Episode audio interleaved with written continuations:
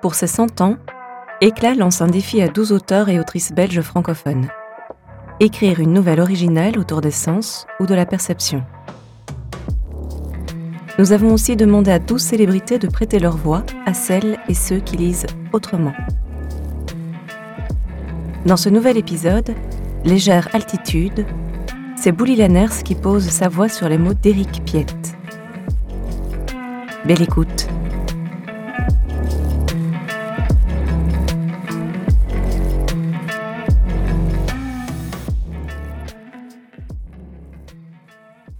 Embarqués par le serveur, les tasses jouent leur petite musique, ces à-coups marquant la fin d'une conversation. Puis les chaises agrippent le sol, traînées vers une table passée à la lavette. Les clients sont partis depuis quelques minutes. Ils ont disparu, avalés par un groupe d'écoliers traversant la place. Les pigeons battent des ailes comme on claque une porte. C'est une douce fin de matinée, l'arrivée du printemps. La terrasse du Lorada accueille tout un quartier. Parfois des promeneurs s'y restaurent, ou plus rarement, des amoureux s'y promènent, ce que seul le murmure peut tenir. Joël, lui, est un habitué. Il fait l'ascension de la rue qui mène à la place plusieurs fois par semaine. À ses amis, il aime raconter ses voyages et ses rencontres étonnantes. C'est ainsi qu'il cloue le bec à ceux-là qui leur raillent de rester si longtemps le cul sur une chaise de bistrot. Mon cul est immobile peut-être, mais tous mes sens voyagent. Et c'est juste de le dire ainsi, pense-t-il. Je serai toujours ce voyageur hypnotisé dans un compartiment de train de nuit. Ses amis ne comprennent pas toujours ces formules, ni le plaisir que Joël éprouve à s'abreuver de fragments de vie glanés selon le sens du vent.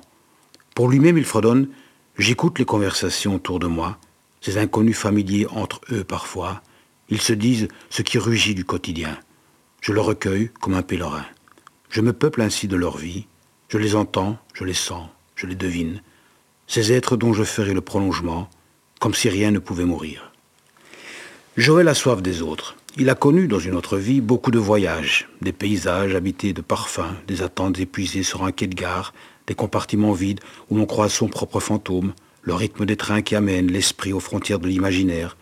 Mais ce sont les visages qui lui apparaissent en mémoire, l'odeur des gens qu'il a serrés fort dans ses bras avant de changer de ville, de pays, de continent. Joël a toujours eu soif des autres, pour les engloutir, pour les révéler, plutôt se révéler ainsi à lui-même chaque fois différent et à chaque fois plus proche de sa propre chair. Bien sûr, ces révélations sont des confidences, ce ne sont pas des vérités d'un autre monde, d'une autre dimension. Peu importe qu'elles sont, dans le fond, ce qui compte, c'est le procédé chimique en extension. L'intimité de la peau, le retrait d'une main engagée, la salive hésitante, la tasse de café qui se renverse, le mot que l'on prend pour un autre, toi qui te confies comme si c'était tes derniers mots, bribes de vie vraie qui chancelle. Voilà ce dont Joël a soif. Un soir, il y a quelques années déjà, Joël rentrait chez lui au volant de sa vieille voiture. Il l'aimait cette bagnole. Elle avait l'odeur de son enfance. Son grand-père le mettait sur ses genoux pour qu'il puisse tourner le volant et rentrer la voiture au garage. Même debout, il était trop petit pour atteindre les commandes.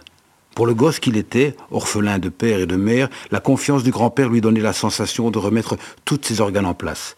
Joël ne savait pas exactement d'où venait cette odeur. C'était l'habitacle de la voiture. Celle qu'il utilisait n'était pourtant pas la même, bien qu'elle soit de la même marque. Cependant, lorsqu'il est entré pour la première fois dans la voiture qu'il conduit ce soir, il s'est immédiatement retrouvé sur les genoux de son grand-père. Le marchand d'occasion lui a cédé à un bon prix. depuis, il ne peut se résoudre à s'en séparer malgré toutes les pièces à changer en permanence. Un soir donc, il y a déjà quelques années, fatigué par une réunion trop longue, Joël rentrait chez lui. Personne ne sait à quoi il songeait quand il donna un brusque coup de volant pour épargner un chat. Les chats qui traversent les routes les nuits s'arrêtent toujours au beau milieu de celle-ci, les yeux réfléchissent la lumière des phares comme une injonction. Rapidement, Joël perdit le contrôle. La voiture défonça la vitrine d'un magasin de miroirs. Il y en avait toutes sortes de miroirs. C'est au milieu du magasin, après avoir saccagé presque toute la marchandise, que la voiture a rendu son dernier souffle. Cette nuit-là, Joël ne fut plus jamais le même. Tandis que la fumée du moteur se perdait en abîme, les sirènes de secours lacéraient le calme de la nuit d'été.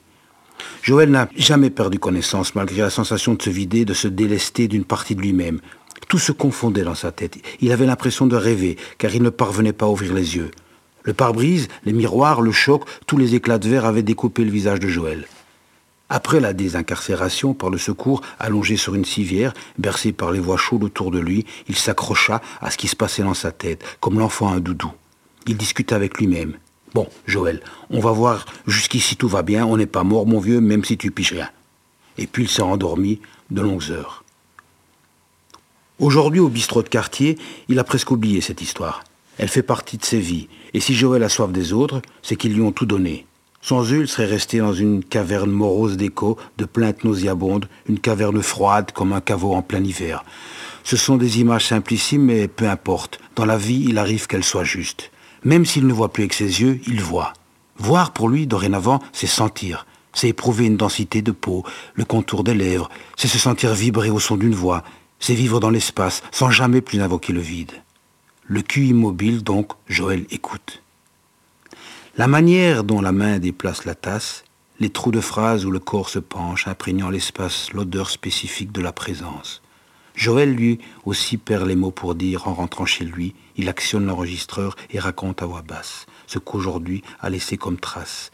Puis reprenant le filet de ses sens, il invente des histoires, donne des prénoms, s'éprouve comme dans un rêve, en train de traverser les plaines, car plus jamais, semble-t-il, il n'y aura de frontière entre son réel et son imaginaire. La sonnette de la porte d'entrée résonne longuement dans le couloir vide. Un chat dévale l'escalier faisant craquer le bois. Un bois usé par tant et tant de pas, témoin de tant de murmures et de colère. Personne n'ouvre à la jeune femme. La nuit se referme sur elle. Comment se débattre contre la nuit? Elle ferme les yeux, essaye de réfléchir, puis se dirige vers la voiture. Un homme ivre la bouscule. Ils tombent tous les deux sur le trottoir humide. Il arrive que des rencontres naissent d'une chorégraphie. Lui, inquiet, demande si elle va bien. Elle, étonnée de s'être si bien réceptionnée, éclate de rire. De la fenêtre d'une maison sans lumière, un chat observe la scène en faisant sa toilette. Julie se relève, tend la main à l'homme éméché qu'elle trouve assez séduisant et demande Alors vous allez où comme ça? L'homme gêné observe les brèches du trottoir. Elle continue à rire. Je m'appelle Julie. Et vous tombez à pic? Il suffit parfois d'un rire pour que la nuit change d'étreinte, d'un rire et d'un accident. C'est comme ça que Joël s'imagine leur première rencontre. Le couple prend l'apéritif à la table, juste derrière lui, si bien qu'il ne remarque pas l'attention de ce voisin en lunettes noires. Aujourd'hui, le couple fête ses deux ans, et pour Julie, c'est l'histoire d'amour la plus épanouissante de sa vie.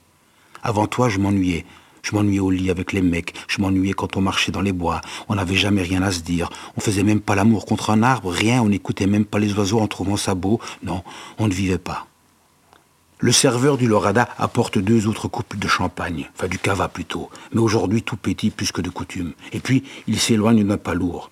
Ses chaussures accrochent le pavé. C'est un son désagréable qui couvre la voix chaude, nette de Julie, trinquant à son amour. À toi, à nous, et les verres entre eux étouffent un tintement, et Joël les sent rapprocher. Il croit percevoir le balancement de leurs chaises, le frottement fébrile de leurs vêtements qui se chiffonnent, et la musique de leur bouche apprivoisée, toujours curieuse du goût de l'autre. Je t'aime par tous les sens, et j'aime nos souvenirs. J'aime nous avoir en bouche, et tout le temps qui reste à vivre. Derrière ses lunettes, Joël pleure. Des larmes qui s'étendent, lentes, abondantes. Il ne s'en rend pas compte immédiatement. Il ne pleure jamais. Et puis, il est ailleurs, mais personne ne le sait, pas même lui-même. Sa chemise est trempée. Si on observait son visage derrière ses lunettes, on pourrait affirmer qu'il fuit.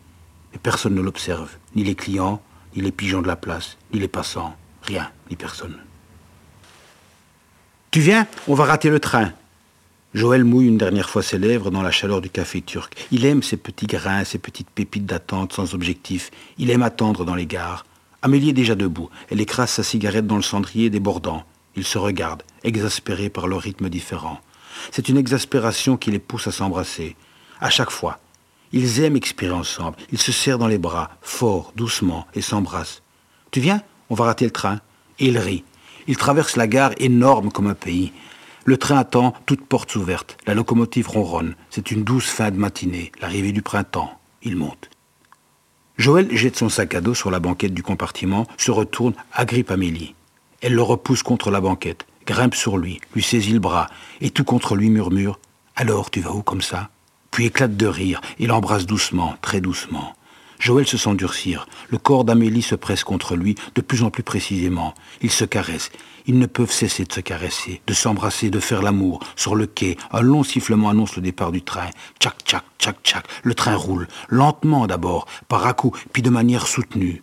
Amélie et Joël font l'amour intensément. Ils n'ont pas songé à la porte du compartiment, au couloir du train, au contrôleur, à d'éventuels autres passagers. Ils ne songent pas à ça, non, ils sont ailleurs. Ils s'aiment, ils se sentent, se reniflent, ils s'époumonnent à se dire des mots inventés. Ils s'épuisent à rugir de satisfaction. Le train voyage depuis trois bonnes heures déjà au milieu des montagnes. Le couple fume une cigarette à la fenêtre. C'est interdit, mais le chef de train laisse faire. Il suffit de négocier et de lui commander un café ou du thé, qu'il fait payer un peu plus cher. C'est presque du luxe de s'offrir un café dans un train désert. Le vent découvre le visage d'Amélie. Elle rayonne. Joël est hypnotisé. Elle a le regard intense qui le dévore. Chacun à leur tour, ils perdent leurs moyens. Ils redeviennent timides comme des enfants. Ils font à tâtons l'expérience de l'amour. Lorsqu'ils éprouvent la douceur de leur peau, ça arrive qu'ils pleurent. Ils ne savent pas trop pourquoi. C'est l'émotion, se disent-ils. Il tremble aussi. J'aimerais me noyer dans ta douceur, dit-il à Amélie. C'est déjà le cas. Et elle l'embrasse en riant. Vous reprenez quelque chose, monsieur? La question est suspendue dans le vide. Le serveur se répète un peu plus fort. Joël ne dit rien. Son visage zébré est immobile. Pourtant il sourit. Joël, il sourit d'un sourire fixe comme bloqué dans le temps et dans l'espace. Vous allez bien, monsieur Joël? Je vous remets un thé? Joël ne dit toujours rien. Parfois, il fait peur avec ses lunettes noires et son visage zébré. Bon, je vous en remets un pour la maison. Derrière lui, le couple discute encore, mais Joël ne parvient plus à écouter. Il est bouleversé par la scène qui lui est revenue. Depuis combien d'années Amélie s'est-elle évanouie? Il doute même de la réalité de ce souvenir.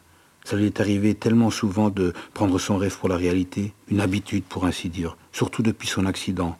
Quoi qu'il en doute aussi. Pas de l'accident, mais que ça commence ensuite. Son affaire d'habitude. Le serveur dépose délicatement le thé sur la table. Il a appris à ne pas brusquer son client. Et puis, il s'est habitué à lui, il fait partie du décor. Les mains de Joël trouvent la tasse et s'y réchauffent, comme s'il s'agissait d'un bras zéro. Peu après leur rupture, il avait cru entendre la voix d'Amélie dans un parc. Il avait vacillé. C'était l'été. Un été bien avant les inondations et les sécheresses. Des enfants jouaient un peu partout. Joël était allongé sur une couverture, il faisait beau, quelques amis discutaient autour de lui, quand par-dessus toutes les voix il entendit ⁇ Tu viens? On va rater le train? Il eut l'impression de tomber dans un puits, un canyon, une crevasse, que la couverture s'était repliée sur lui, l'avalait et l'emportait dans les abîmes de la terre. Son cœur jouait pour tous ses organes le répertoire complet de ses angoisses. Il suait terriblement, mais ce n'était pas Amélie. Amélie vivait à New York depuis plusieurs mois. Il le savait, Joël. On est toujours pris au dépourvu de nos sensations, se dit-il aujourd'hui. On a beau penser ceci, cela, on a beau dire ceci, cela, ça reste raconter des histoires. Un beau jour, pouf, on a le cœur qui explose parce que, sans le savoir, tu as senti quelque chose qui te faisait penser à l'odeur de son cou. Ah, je suis lassé de me causer. Je t'avais bien dit qu'il était fou, ce type, disait grosso modo un ivrogne accoudé au bar en regardant la caisse enregistreuse qui le reflétait. Le couple qui s'était levé pour payer ne laissa pas de pourboire et disparut derrière la première intersection. L'après-midi était bien entamé, les gens étaient retournés au travail, les bus tournaient autour de la place, les vélos gueulaient, les voitures klaxonnaient, et les pigeons battaient des ailes comme on claque une porte. Chaque printemps est une contradiction, se dit Joël, sans comprendre ce que ça pourrait bien vouloir dire. Il lève la main et lorsque le serveur est proche, il lui demande de tout mettre sur sa note. La rue qui ramène Joël chez lui est droite. Il n'y a plus de surprise. Bien qu'elle soit inclinée, ce n'est pas non plus l'Everest. Il prend toujours son temps pour la remonter et pour la descendre aussi. Pourtant aujourd'hui, il y a comme une urgence. Ses jambes tremblent, ses pieds semblent être tordus, son équilibre se croit au cirque. Joël suffoque. Ça lui prend cinq minutes pour ouvrir la porte de son studio. Il se jette sur son lit, prend l'enregistreur toujours posé sur la table de nuit, il entend le son du déclenchement et souffle, soulagé. Il commence. Aujourd'hui, j'ai revu Amélie.